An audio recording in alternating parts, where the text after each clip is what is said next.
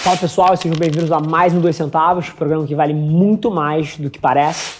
Hoje num setup um pouquinho diferente, estamos na correria aqui, não estamos no escritório essa semana, foi o tempo inteiro fora, é, mas hackeando o meu dia aqui entre uma reunião e outra para passar um pouquinho desse compromisso que a gente tem com vocês de toda semana responder duas perguntas que vocês deixam aqui embaixo nos comentários do YouTube.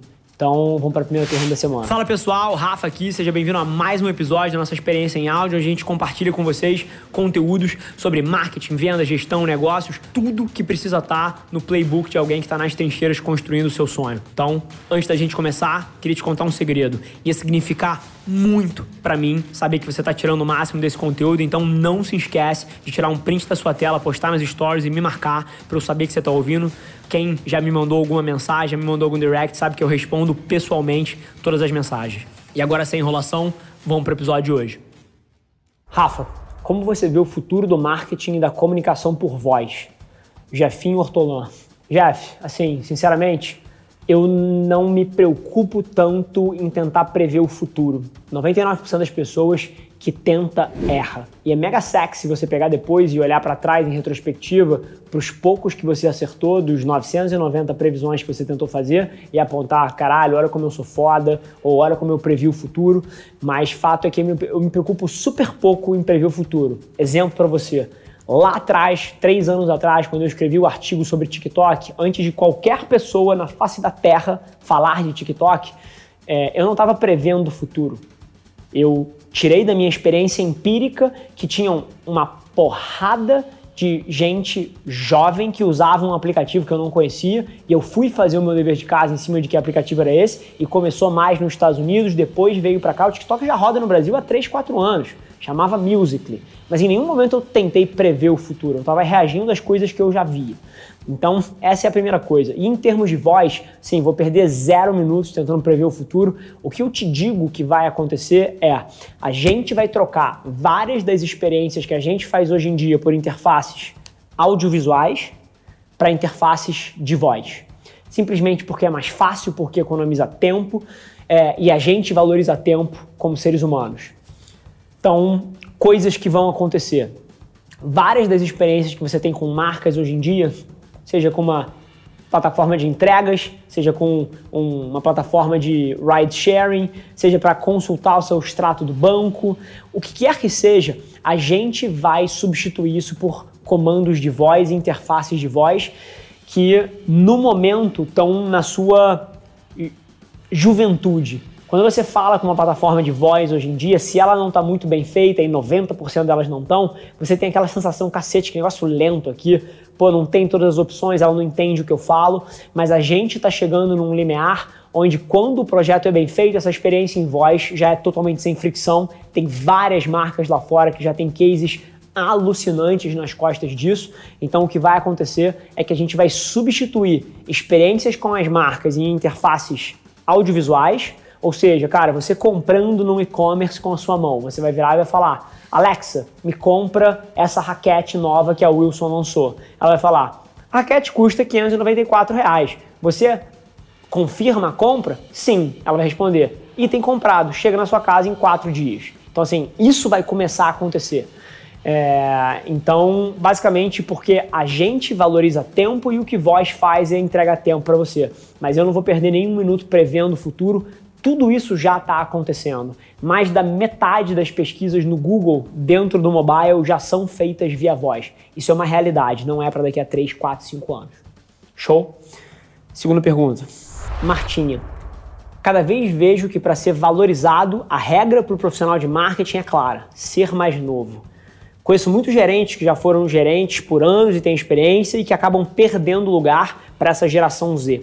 Os médicos e advogados, quanto mais velhos ficam, mais confiança passam. Tenho medo de chegar aos 40, 50 e estar por fora. Você acredita que existe esse preconceito? Cara, Marta, sem dúvida nenhuma ele existe, tá? Agora, é super curioso, qualquer preconceito geralmente vem de falta de profundidade sobre o tema. E o que eu vejo no mercado, na verdade, é o seguinte: a culpa é dos marqueteiros de 40 e 50 anos. A culpa não é do, de um preconceito que surgiu a partir do nada. Não é isso. A culpa é das centenas, milhares de executivos de comunicação que atualmente têm cabeça branca e que subvalorizam esse ecossistema aqui e não investiram as centenas de horas, as milhares de horas necessárias para compreender quais são as regras que movem cultura, atenção e demanda aqui dentro. Em compensação, tem gente que já nasceu nessa esfera e que pega isso quase que por osmose. Então, o delta aqui que a gente tem que olhar não é cabeça branca versus jovem, é profundidade de conhecimento. E por via de regra, a galera mais jovem já tem na veia o que os cabeças brancas estão demorando a valorizar. Mas assim, sinceramente, conheço dezenas de executivos cabeças brancas que unem os dois pontos, que têm conhecimento profundo de como mover cultura dentro do, do ecossistema digital. Cara, Ariel, VP de marketing do Burger King é um. Ricardo Dias, VP de marketing da Ambev é outro. Cara, é assim, e eu podia Fernanda Belfort, que teve aqui no podcast no CMO Playbook, é outra. E eu podia continuar citando aqui Rodrigo Fontes do Tinder, centenas de executivos que eu conheço, que são amigos próximos, que são sênior, mas agora conhecem pro fundamente sobre como hackear a tendência, sobre como operar as plataformas e não só as plataformas, mas tem a cabeça digital para moldar experiências de varejo e várias outras coisas.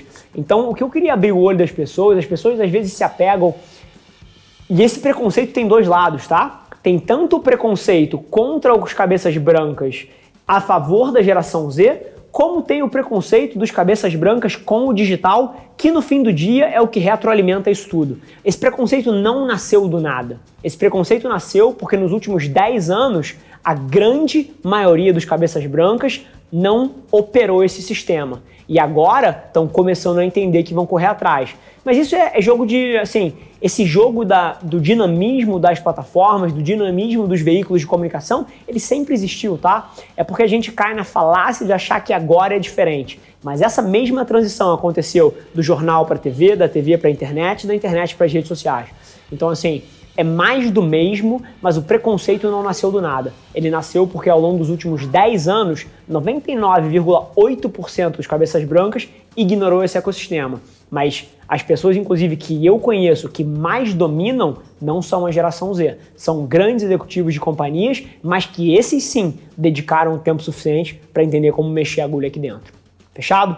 Bom, acho que é isso. Esse programa aqui, esse é o modelo, é sem enrolação.